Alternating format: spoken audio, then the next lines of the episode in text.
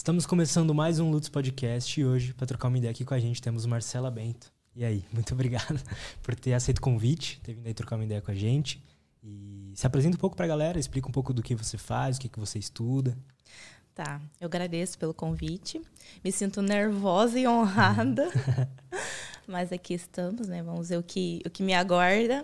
Bom, meu nome é Marcela Bento, sou psicóloga clínica. Também tenho um grupo de estudo juntamente com a Adriana Rocha. Esse grupo de estudo é para iniciantes em logoterapia. Qualquer pessoa que tem interesse em aprender logoterapia, ali uma vez, duas vezes ao ano, nós abrimos vagas para essas pessoas conhecer sobre essa filosofia de vida e técnica é, psicoterapêutica. Também, é, mais recentemente, começamos um segundo projeto, eu, Adriana Rocha, e juntamente com a Lorena Bandeira, nós estamos criando recursos terapêuticos. Entre esse mês e o próximo, está vindo o lançamento aí. É um recurso terapêutico para auxiliar as pessoas a encontrar sentido na vida. Qualquer pessoa poderá utilizar esse recurso. Né? Esse recurso é de uma parceria que nós fizemos com uma editora. Então, logo, logo está saindo aí esse recurso. Além da minha formação clínica, é, e formação em logoterapia também, eu estou finalizando uma pós-graduação em, em suicidologia, né, que é, visa atuar ali na prevenção do suicídio, né, bem como também na pós-venção. Porém, essa minha, essa minha pós-graduação está mais voltada na prevenção mesmo do suicídio. Então, assim, eu, eu trabalho por essas duas vertentes, logoterapia e, e suicidologia. Explica um pouco pra gente, porque, assim, que, fala, que falou de logoterapia até hoje, eu trouxe só um convidado. Tá. E para quem ainda não viu aquele episódio, explica um pouco pra gente o que, o que, que é a logoterapia. A logoterapia é, foi criada por Viktor Frankl. Né? Viktor Frankl, ele foi um psiquiatra, um neurologista, e ele, ele participou ali da, daquele período é, dos campos de concentração, ele foi um prisioneiro. Antes dele ir para o campo de concentração, ele já estava elaborando a sua teoria, né, que é a logoterapia, que significa a terapia através do sentido. Uhum. Né? E aí, na, nos campos de concentração, é, Victor Frankl ele pôs à prova né, a, a sua teoria de que o ser humano, o que, o, que, o que move o ser humano é a busca por sentido. E a partir daí, ele lá mesmo, ele já ele, ele, ele foi para o campo de concentração com um rascunho da sua teoria, né, de um livro que ele estava escrevendo, lá ele perdeu. Porém, quando, mesmo no campo de concentração, ele, ele teve uma febre, era na, na época era era uma febre assim que levava até a, até a morte, né? Então ele ficou ali é, mais afastado e foi onde ele conseguiu fazer novamente os seus rascunhos. E depois que ele saiu do campo de concentração, ele conseguiu é, publicar a sua teoria. Uma dúvida que eu tenho sobre a logoterapia, você tinha falado que ela entende que é, o que move o ser humano é a busca por sentido. Isso. Seria a busca por sentido mesmo ou é, o sentido em si que move ele? Tipo, o sentido já definido. Tipo, o sentido da minha vida já definido é o que me move ou a busca por encontrar qual é esse sentido? A busca. A busca por encontrar esse sentido. É, lá nos campos de concentração, é, é, muitas pessoas já viram falar da, da pirâmide de Maslow, né? Uhum. Que lá tem a, a, questão que o ser humano precisa da, da, das necessidades básicas serem supridas, aí depois até a questão da realização pessoal. Lá Victor Frank viu que não. O, o ser humano ele consegue, é, ele viu que o, o ser humano consegue ir até muito além do que a gente imagina, como falta de água, falta de comida. E ainda assim, mesmo nessas condições extremas, isso não, não é capaz de levar o ser humano a, a desistir de tudo. Claro que, que muitos né, desistiram, mas ainda assim ele via que alguma coisa ali acontecia é, de, de, de, muitos de seus companheiros, inclusive ele, de não desistir. Então, é essa questão de, de é, vital do ser humano, essa busca por sentido. Esse, é interessante você dizer isso, porque além de além de logoterapia, você falou que estuda suicidologia, né? Isso. Certo?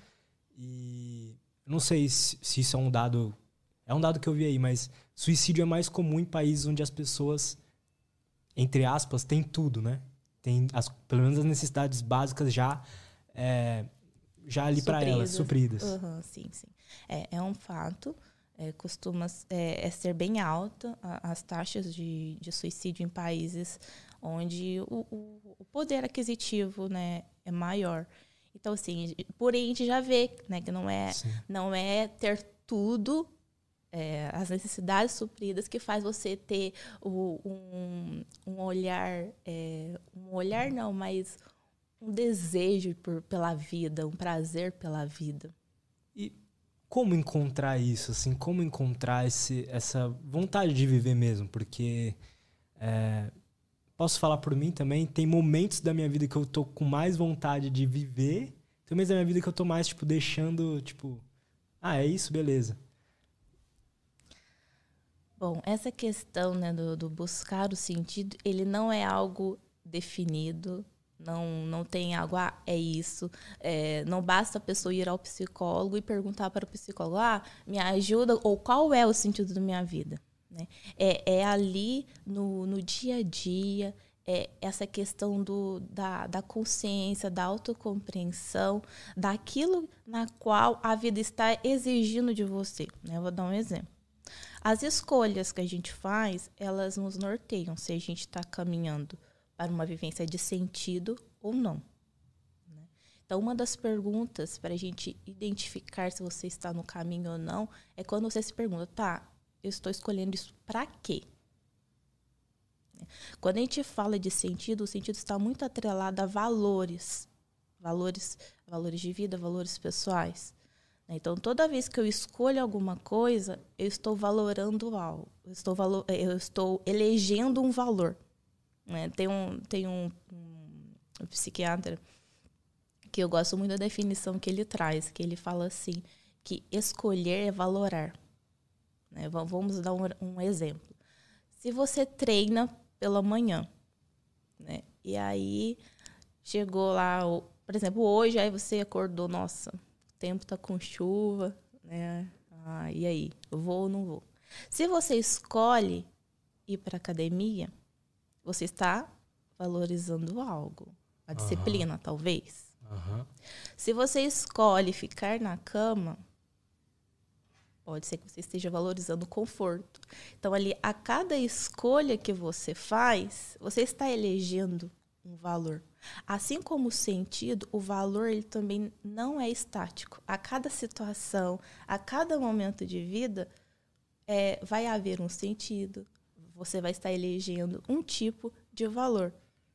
Né? Então, assim, esse processo de encontrar sentido na vida é um ato muito é, de você refletir no que você está fazendo, para que você está fazendo e diante de que ou é, de quem você se sente responsável.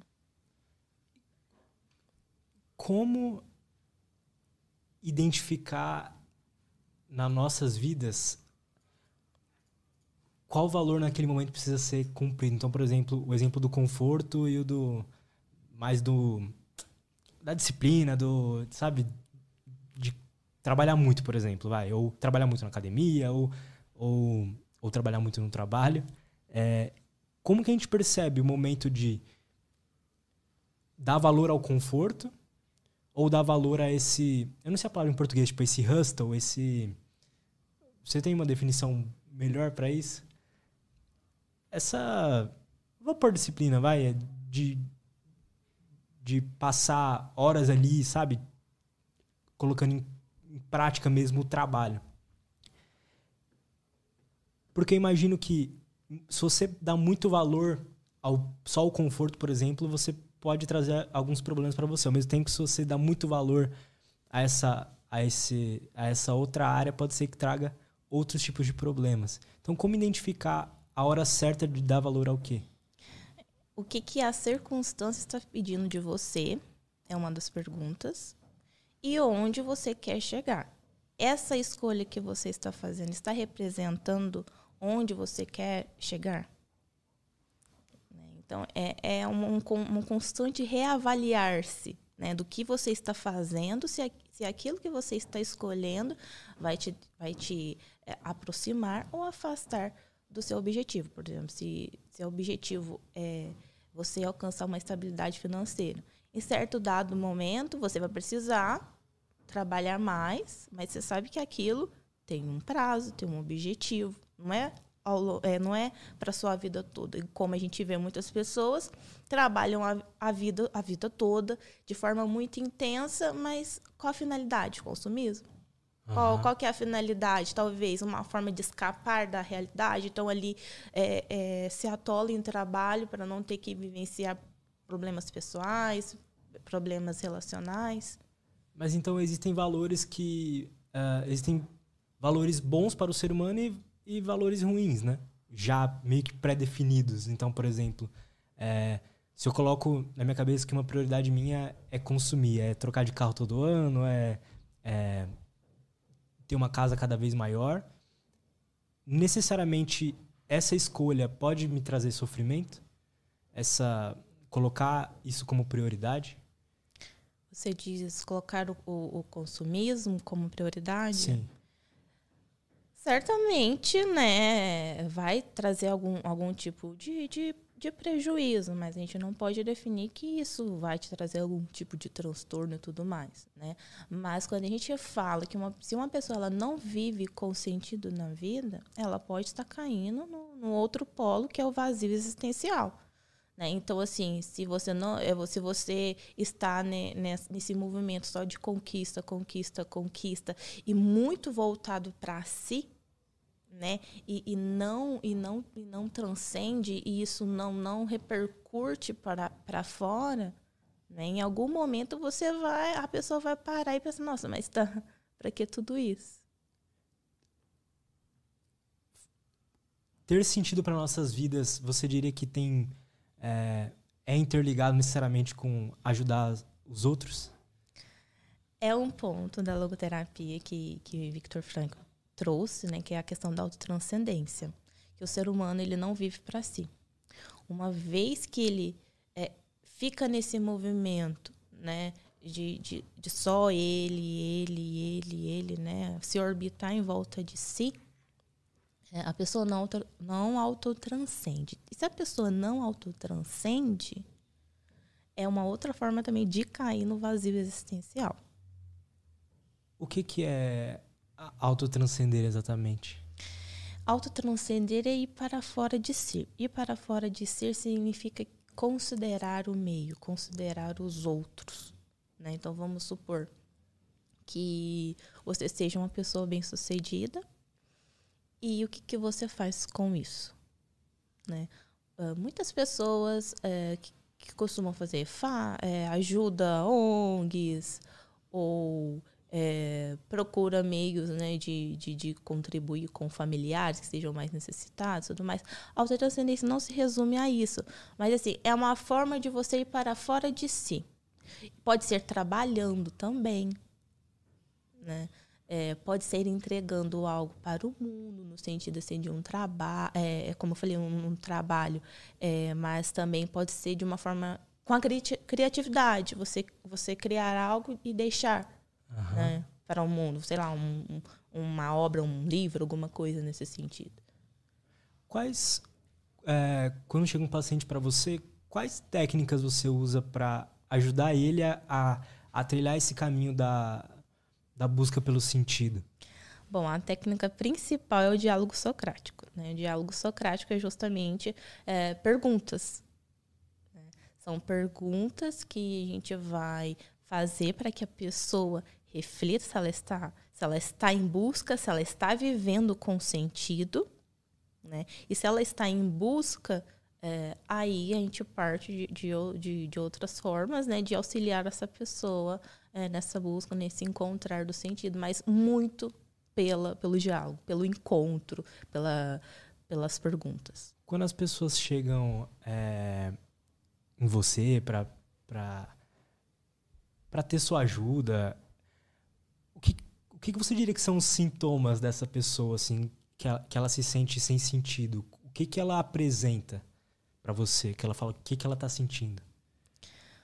Bom, uh, alguns, alguns sinais né, de que a pessoa não está vivendo com sentido tem a ver com, por exemplo, drogadição, é uma forma é, de a gente já né, perceber que a pessoa pode não estar vivendo com sentido, a questão da agressividade, se é uma pessoa muito agressiva, se é uma pessoa muito voltada para, para o sexo, né, uma, uma necessidade muito grande, é, vários parceiros. uma pessoa mais consumista, como a gente já mencionou. Então, assim, tem, tem alguns indícios ali que a gente consegue perceber. Ela está sempre buscando prazer? Como é que é isso? Prazer ou poder. Interessante isso. Sim, é uma, é uma busca frequente, como que insaciável, né? Porque quando a pessoa ela encontra sentidos, é, é, é, é uma forma de, de, de preenchimento, digamos assim. Então é meio que ela já vê que não precisa mais ir atrás de todo aquele prazer ou de ter todo aquele poder de ser o cara é. mais poderoso da cidade e tal. Entendi. A pessoa. Quando ela entende isso, quando ela para e pensa, tá, beleza, eu sou esse cara que busca é, prazer, que busca poder e eu vejo minha vida sem sentido. Eu não vejo minha vida como vale a pena viver qual que é o próximo passo para essa pessoa, assim? Provavelmente você vai falar terapia, mas algo que ela pode é, trabalhar nela mesma, pelo menos aos poucos, para quem sabe, ir para uma terapia. Perceber já é um grande passo, né? Já é um grande avanço. É, bom, perceber e é como a gente já, já conversou, se questionar, sabe? Para que, que eu estou fazendo isso? Ou por que eu estou cogitando aquilo? Essa reflexão assim já já já é de grande auxílio para você para você escolher de forma consciente. Mas aí se o porquê dela for o for o prazer, por exemplo. Se ela falar assim: "Ah, por que que eu estou escolhendo isso?" Aí vai vir na cabeça dela, é porque eu quero sei lá, e ter mais prazer. É uma escolha, né? Então, ela, ela a partir daí que ela identificou que é isso mesmo, já sabe, de certa forma, onde isso pode conduzir, né? Então, assim, até que ponto será sustentável? Aí a gente, a gente não sabe, né? A própria pessoa vai, vai, vai verificar isso, até que ponto isso vai ser sustentável para ela. Você diria que, mudando um pouco de assunto, o suicídio se dá por não, não enxergar um sentido quando a pessoa decide se suicidar. É porque ela não enxerga mais um sentido? É algo mais, como pode dizer, mental? Ou é algo químico no cérebro? Então, o suicídio, ele tem múltiplos fatores. A gente não pode dizer que a pessoa é porque a pessoa não viu sentido na vida. Então, assim, é, Pode ser questão de transtorno mental, que é uma das grandes causas. O alcoolismo também é, a, traz muito essa questão de, de, do suicídio. Então, assim, não só né, essa questão de, de, de, de, falta de sentido na vida que pode levar a pessoa a, a submeter né, ao ato do, do suicídio. Por que, que uma pessoa se suicida? É, então, aí é cada. É, precisa verificar caso a caso, né? Como eu falei, multifatores. Em uma única pessoa, a gente pode identificar vários fatores, vários é, fatores de risco que, que, que, contribu que contribuíram né? para chegar nesse, nessa situação. Então, nem sempre é uma causa só. Mas o que costuma ser? O que costuma estar tá passando na cabeça dela? O suicídio é algo natural do ser humano? Bom, de acordo com a logoterapia, não. É, o natural do ser humano é, é, viver essa busca né, por uma vida satisfatória. Então, não seria natural. O que, que você acha que acontece com muitos artistas, muitas, muitas pessoas famosas, celebridades, que alcançam o que a maioria das pessoas veem como felicidade, como um sucesso, e se suicidam. É, quando a gente fala, voltando à questão no, do sentido, o sentido ele não está no, no ponto final, né? ele está ali no processo. Então, o que a gente observa é que muitas vezes, quando a pessoa passa muito tempo né, construindo aquilo, e quando chega, né, ela ah, vê realmente é... que aquilo não tem sentido para ela, né? Não necessariamente que, que tenha sentido para ela, mas talvez depositou, depositou tanta energia naquilo, chegou, é, passou tanto tempo fantasiando, imaginando, chegou aquilo, chegou a fama, chegou, chegou o que ela queria e não satisfez. É, aí mais uma vez a gente fala, poder, prazer, não satisfaz. Se você fosse atender uma dessas pessoas que ela chega para você e fala: Ó, oh, alcancei sucesso, fui até ela alcançar, é tudo bem, né? Que ela tá sempre ali motivada uhum. e tal, mas uhum. quando ela alcança, ela vê que realmente não não é tudo isso. Como você faria para para acalmar ela e botar ela nos eixos de, de encontrar um sentido maior além de só esse sucesso? É, é o processo de autoconhecimento, né? Porque às vezes nesse movimento a pessoa está agindo muito no automático. Então na, na terapia a gente vai trazer mais essa pessoa, né? Para para ela se conhecer, para ela verificar se é aquilo mesmo que, que, que, que preenche a vida dela, que é a missão dela. Se for aquilo, vamos ver formas né, é, mais é, mais confortáveis de lidar com aquilo, se não uma escolha, né? Como assim? Bom, se a pessoa chegou naquilo, por exemplo, ah, consegui a fama, sou um, sou um ótimo ator, tá? Mas ela viu que aquilo tá mais gerando sofrimento do que do que satisfação, contentamento, né? Então, se a pessoa identificar se que aquilo não corresponde com com ela mesmo, quando eu falo em escolha, é a pessoa mesmo chegar nesse momento de percepção se é, se é aquilo que ela quer para a vida ou se ela quer outra coisa.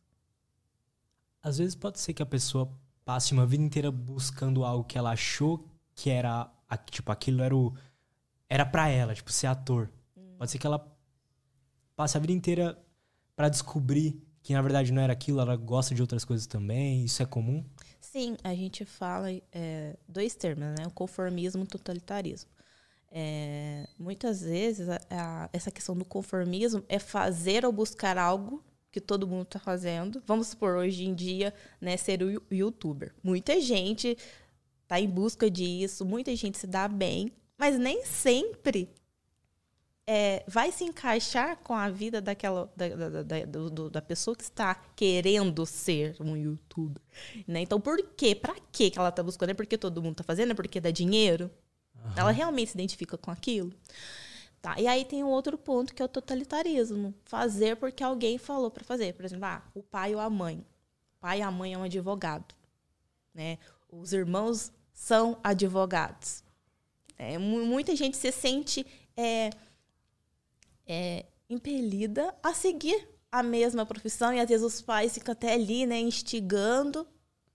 Aí a pessoa vai para a profissão, não se identifica. Alguns permanecem, levam isso para a vida, né, não conseguem se desvincular disso e vivem uma vida satisfeita. Faz parte então a gente se conhecer melhor para entender quais são nossos gostos, nossas aspirações para poder viver uma vida mais satisfatória? Com certeza. Né? Que, que isso tem a ver com, com as suas habilidades, é, com aquilo que, que você pode fazer de, um, de, de, de uma melhor maneira. Né? Coisas que só você pode fazer. Interessante isso. Você acha que todo mundo tem algum talento, algo que ela é melhor do que a média das outras pessoas? Que tipo assim, só eu só eu posso fazer isso. Existe algo é, que habilidades sim, todos têm, né? Todos têm potencialidades. Uhum.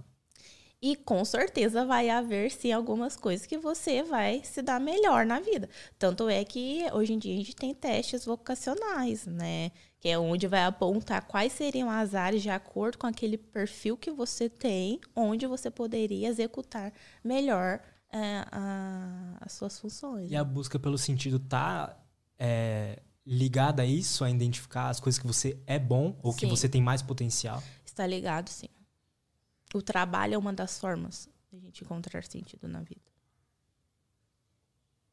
O nosso trabalho diário. É, né? essa é escolha profissional. Entendi. Como lidar, então, com alguém que passou, sei lá, 30 anos da vida dela achando que ela gostava de uma coisa e aí ela descobre que na verdade ela quer outra coisa e que ela é boa para aquilo? Essa pessoa provavelmente vai ter muito arrependimento, muito ressentimento sobre o passado. Como lidar com isso?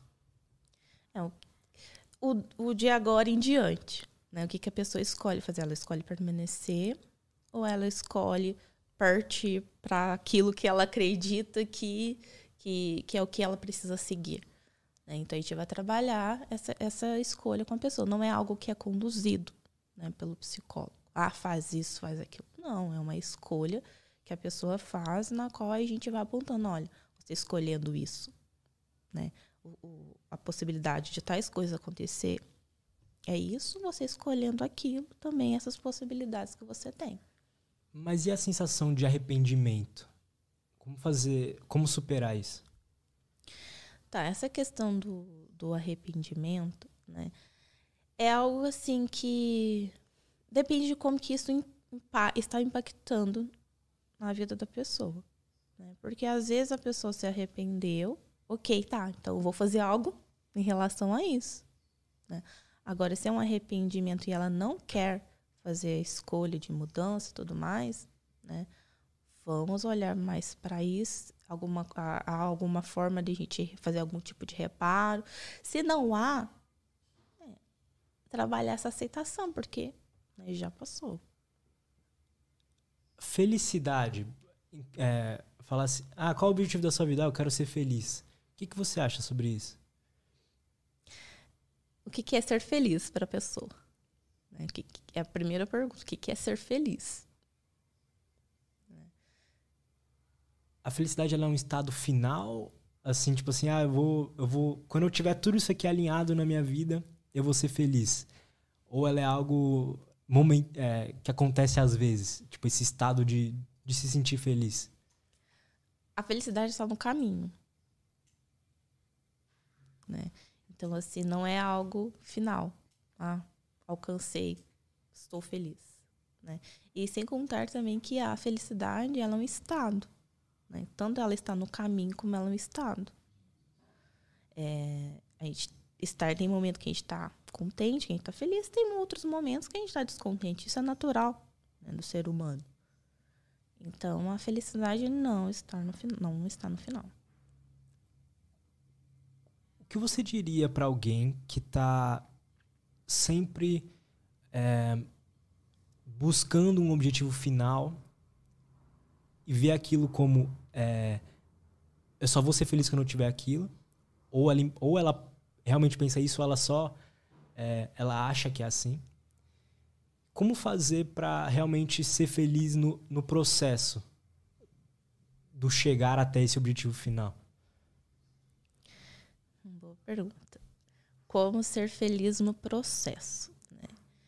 É identificar, seria identificar o que, que você está fazendo e de que forma aquilo está é, te preparando está é, favorecendo, contribuindo com, com os outros também. Né? Vamos pensar num, num sei lá, um processo de, de faculdade. Tá. Não é, não é fácil, né? Você passar longos anos ali estudando e tal.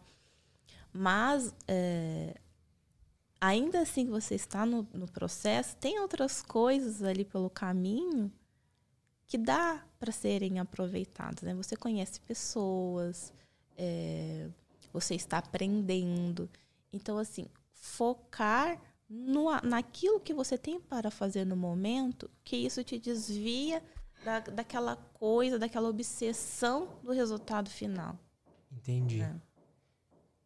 Eu tinha, eu tava olhando o seu Instagram e eu tinha visto uma uma coisa que me intrigou, que eu achei interessante. Você tinha postado, um, acho que era um livro que tinha como se fosse uma timeline das emoções assim, que você colocou lá que mostra como uma emoção leva a outra. Você pode explicar um pouco mais disso? Como que uma emoção leva a outra? Quais são as emoções que levam a outras? Bom, é, vamos, vamos usar o exemplo da raiva. Né? Tá boa. Toda vez que você sente é, raiva, isso quer dizer que você se sentiu injustiçado por alguma coisa, né? É, você você sentiu que você que seus limites de repente foi ultrapassados, né? Então assim, o que que antecedeu a raiva? Depois da raiva, o que vem, né? Pode vir o ódio, que é o alimentar dessa raiva, o ódio é tipo uma raiva aumentada? É tipo isso? É, diria que seria um, uma escolha de você ficar fixado, sabe, naquilo. Porque se algo te acontece, você sentiu raiva, natural, esperado, é uma emoção, uma emoção natural. Agora, se você se a pessoa te fez alguma coisa e você fica fissurado nessa pessoa, você quer fazer alguma coisa em relação ao, ao, ao, ao que fizeram com você, estamos falando de um alimentar da raiva. Fica remoendo, né? É. Sim. Que pode trazer danos, né? Tem pessoas que diriam que esse usar essas emoções assim como raiva, até ódio, é, pode ter uma, uma aplicabilidade no cotidiano para, às vezes, alcançar algum objetivo e tal. O que, que você acha sobre isso das pessoas que é, utilizam de uma raiva, às vezes a raiva do pai, raiva de não sei o que, para falar assim, ah, agora eu vou mostrar para ele, vou, vou chegar aqui onde eu quero chegar. Como que isso pode ser prejudicial ou se não é? As emoções, elas podem nos favorecer ou desfavorecer, né? Um exemplo deste também é a ansiedade. A ansiedade ali em níveis é, adequados, ela te, te faz fazer grandes coisas, te impulsiona. Né? Agora, a ansiedade em níveis exagerados, isso pode trazer, pode paralisar, né? Pode trazer vários, vários, vários problemas, crises de ansiedade, tudo mais, crises de pânico. O exemplo que você trouxe da agressividade. Né? Uh, pessoas com grandes cargos, uh, que têm grandes empresas, precisam né, de, um, de, um, de um nível, de, certo, de certa forma, um nível a mais de, de, de agressividade para conseguir né, conduzir, levar tudo isso. Então, nem sempre as emoções elas vão nos desfavorecer. Entendo. Né? É, por exemplo, um policial. Né? Não dá para ele ser. É, como que eu posso dizer? Muito calminho, muito tranquilo. Né? Ele precisa ser uma pessoa mais impositiva, né? Uma pessoa. Um pouco mais ansiosa, um pouco é, mais. Exatamente. Um pouco, um pouco mais de medo também, um pouco mais agressiva. Sim, sim. Dá para identificar quando você, talvez, mesmo, mesmo um policial, por exemplo, que para ele é bom ser um pouco mais agressivo. Eu imagino que existe um, um limiar, assim, um, um limite onde não é legal passar. Como identificar isso, assim, de que, beleza, eu, eu preciso usar minha agressividade, preciso usar é, é, a minha ansiedade, mas como identificar quando é a hora de, beleza, calma aí, deixa eu abaixar um pouco. Quando tá trazendo prejuízos, né, para a vida pessoal e também para os outros. Né? Se em toda e qualquer situação a pessoa está explosiva, está muito irritada, né, aí já está já tá fugindo do esperado. Que é muito diferente de, por exemplo, do, como a gente está falando em policial, que ele está ali na rua, ele está na função e toda aquela adrenalina é útil. É, é né? é útil. Agora, se é no dia a dia, se. No domingo com a esposa. Se é no trânsito. Tá assim. uhum. Né? Então. É, é, já, já mostra o desvio. O problema é que não tem um botãozinho, né, pra gente apertar. Ou tem. Um botãozinho que fala assim, tá, beleza, deixa eu ativar aqui minha, minha ansiedade para eu conseguir trabalhar e pagar meus boletos. Quando chegar no sábado e domingo, que é o dia que eu tenho que descansar, eu vou desligar isso. Tem como? E, e, falando dessa questão né, do, do, do, trânsito, eu lembrei algo relacionado a essa questão é, do suicídio.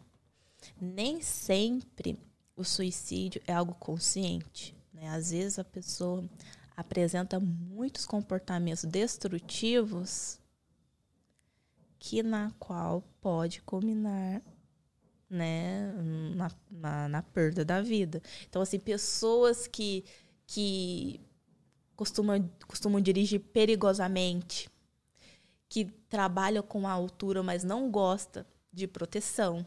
Então, assim, você é, já vê ali né, um certo descuido com a vida, que pode ocasionar, pode chegar né, nessa questão, né, do, do perder a vida.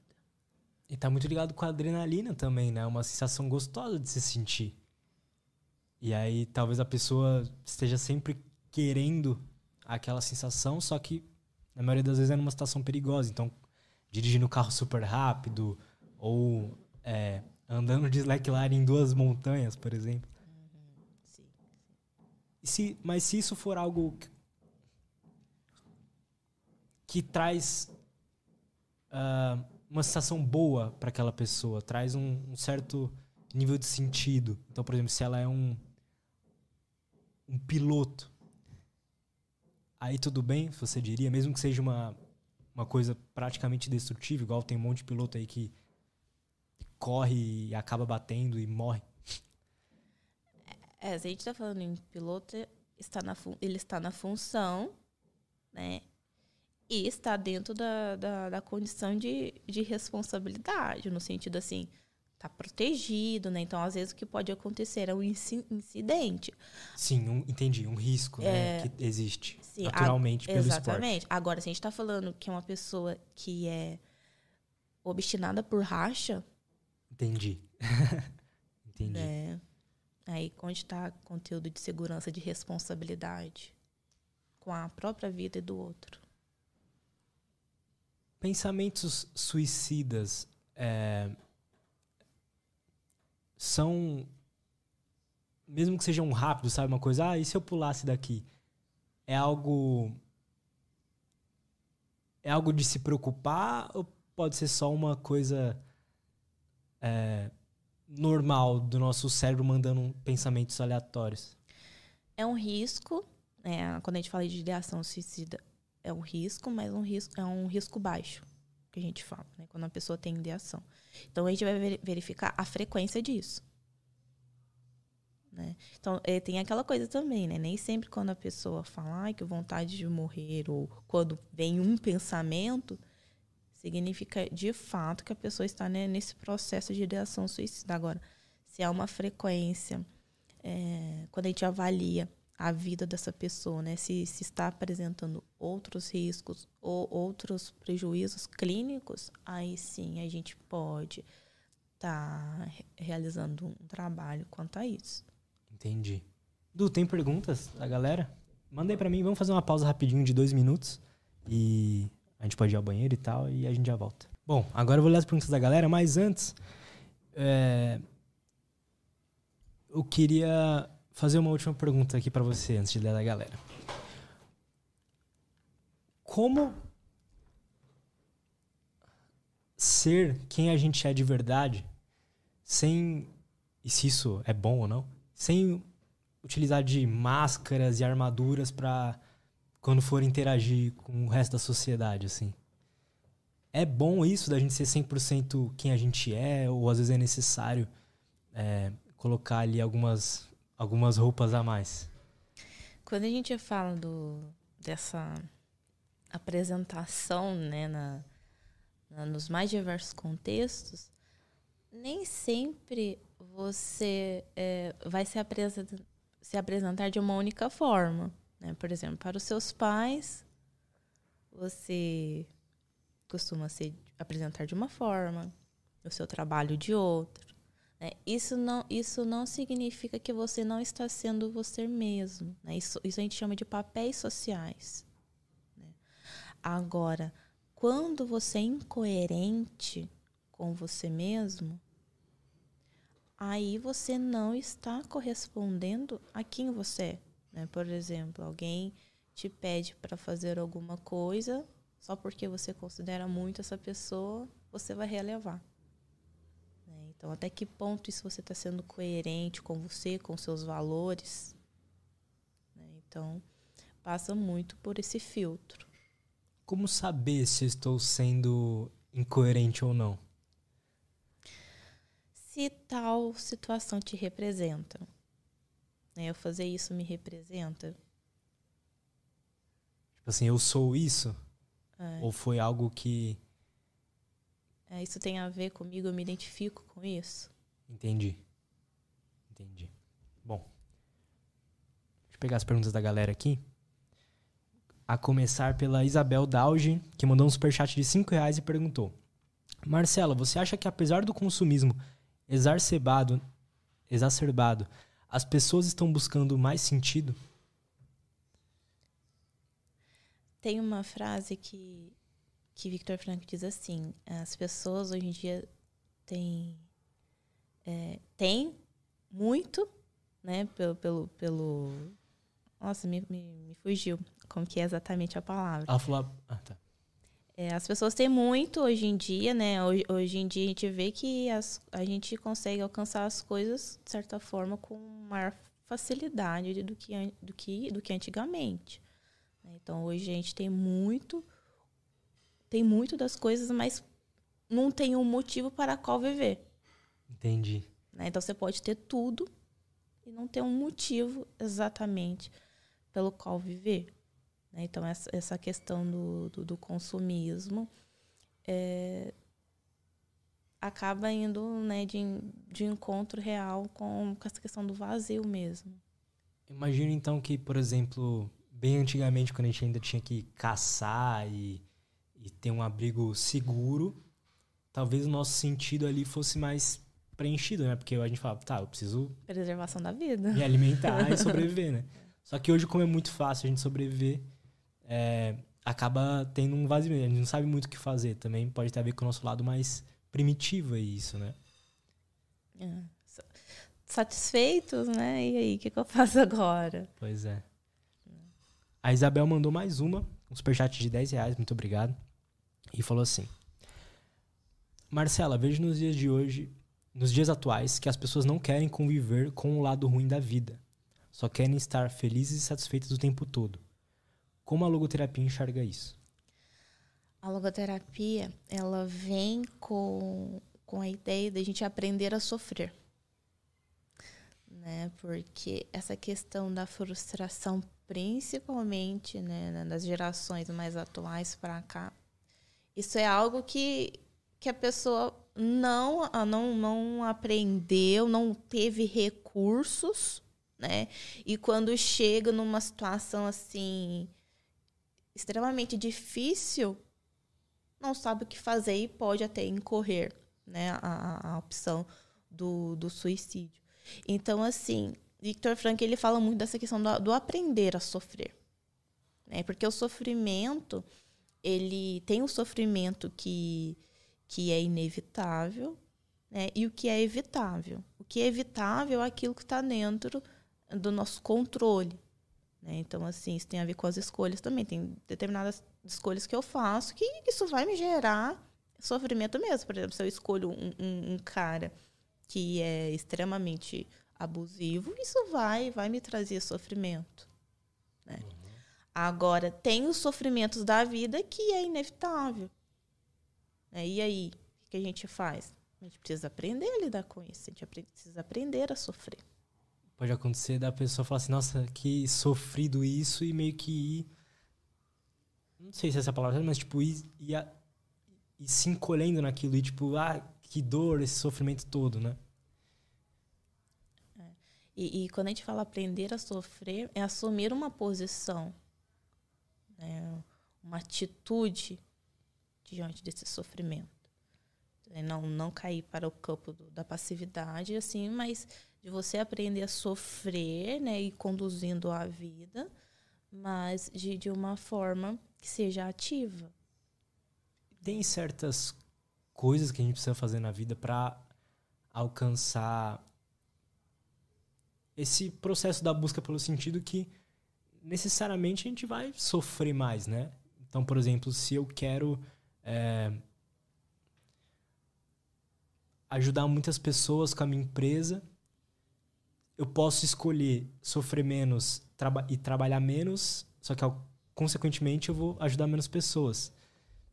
Ou posso falar assim, tá, eu vou ajudar essas pessoas e eu vou aguentar esse sofrimento a mais para poder ter mais um, para ter um, um, propósito a mais ali, para realmente fazer sentido esse sofrimento. É, quando a gente fala de autotranscendência, ela, ela não, não quer dizer a, a, com a quantidade. Né? Você pode ser muito significativo para uma pessoa, como você pode ser para várias. Interessante. Não precisa ajudar mudar o mundo, né? É, você não precisa ir para África, você não precisa, é, enfim, fazer, você não precisa fazer grandes coisas. Entendo, entendo. O Ricardo Dobrowski mandou: Como a logoterapia enxerga o papel da, da dopamina, neurotransmissor responsável pela motivação? Como que a, a logoterapia enxerga a motivação? Bom, a questão da motivação, é, eu não vou dizer em relação à, logoterapia, mas sim é a psicologia como, como um todo. Né? É algo mais intrínseco. Né? A motivação ela está muito mais interna do que externa. Claro que, que o meio ele te ajuda a, a dar um gás, né? Mas essa questão da motivação, por exemplo, se eu identifico, se por exemplo, no que você faz aqui, você identifica um sentido, isso vai te gerar motivação para você continuar, para você produzir. Sim. Né? Então, também a motivação está relacionada com, com o encontrar no sentido que da, daquilo que você escolheu fazer. Encontrar o porquê, né? Por quê? Acaba sendo a energia para, né? Teve. Aconteceu uma coisa quando eu comecei o podcast, assim, ele deu muito certo, muito antes do que eu esperava. E aí aconteceu isso, de que, tipo, tá, eu tinha um objetivo, alcancei ele e agora? E aí o que. E aí foi numa época que eu, tipo, eu fiquei com dificuldade, ficava com. sem motivação para tipo, chamar os convidados, sem motivação para fazer o trabalho. E aí eu meio que relembrei do motivo de, pô, quero trazer mais esse conhecimento para as pessoas, quero consequentemente ajudar mais pessoas. E aí hoje se eu me lembro disso sempre, é o suficiente, muito mais suficiente para me manter motivado. É, olha, veja isso. bem, olha, o sentido, né, o autotranscender, no sentido assim de você não estar pensando apenas no resultado disso, no resultado para você. Né? Quando, quando você pensou, nossa, nas pessoas, né, no que eu estou entregando, isso trouxe para você a, a energia necessária para permanecer, né? Pois é. E, e, e, curioso também que o sentido não significa que você, o que você faz aqui vai ser para o resto da vida. Né? O, o, sentido da coisa também pode ser momentâneo. No momento, atualmente, está fazendo sentido para você. Futuramente pode ser que não faça mais. Entendo. tudo bem. E aí o ser humano, né? Essa coisa de estar numa eterna busca por sentido é que parece que a gente quer sempre um. Tipo, um. um Não sei se é a, palavra, a melhor palavra, mas a gente quer sempre um propósito, tipo, uma coisa certa, assim, tá? Meu propósito é esse. Vou seguir ele, né? Só que pelo tudo que você vem me falando, eu vejo que não faz muito sentido isso.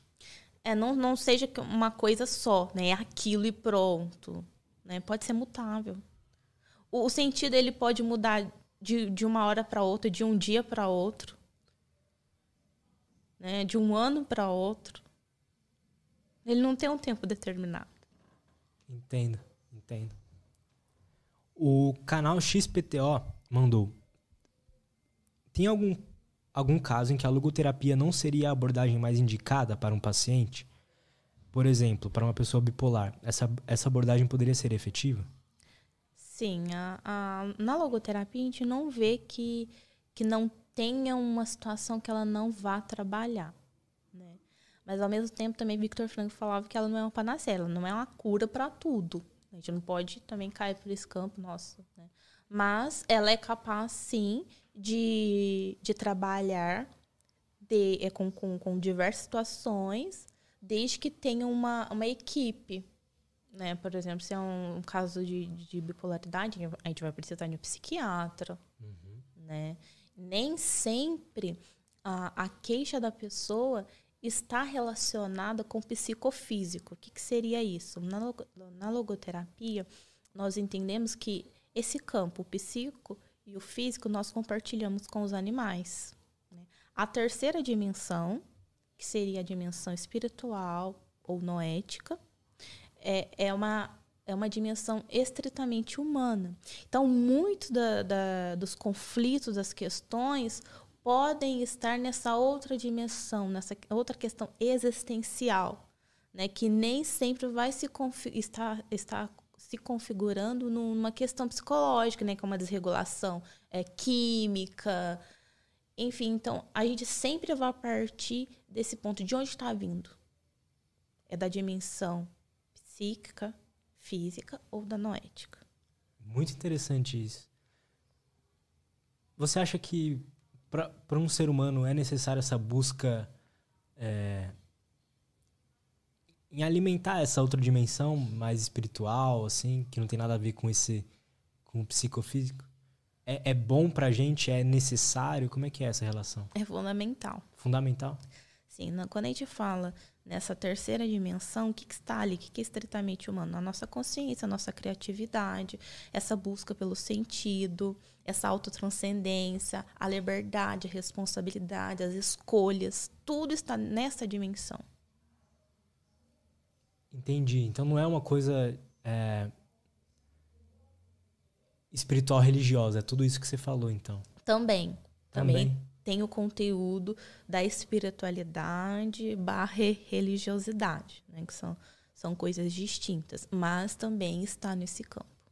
É possível alguém se sentir completo sem, sem essa espiritualidade?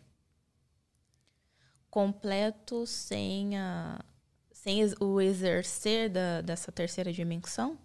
É. Não. Que Interessante essa é, é, o sentido da vida, todas essas coisas é, humanas estão ali. Né? Então, se elas estão insatisfeitas, elas podem atenuar por um tempo, mas depois voltar. Entendo. Não dá pra gente viver só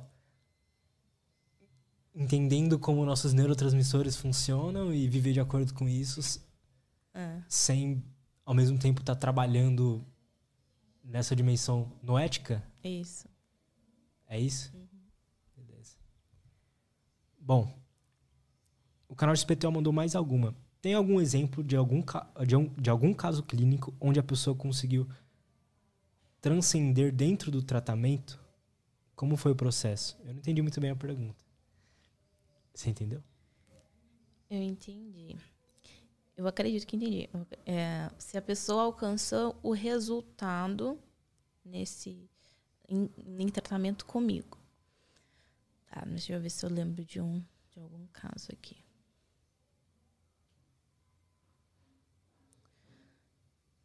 Troca de profissão. Como que foi isso? É um, é um processo longo, né? Porque quando a gente fala de profissão, assim como casar, né? É uma grande escolha, não é algo que você faz assim, é, que você identifica e que você resolve imediatamente, né? Mas foi um processo longo, né?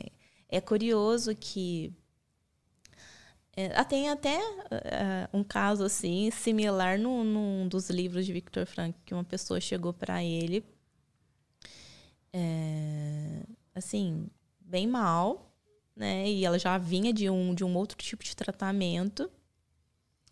E esse tratamento estava vinculando a, a, toda aquela vivência, todo aquele conflito, a relação com o pai.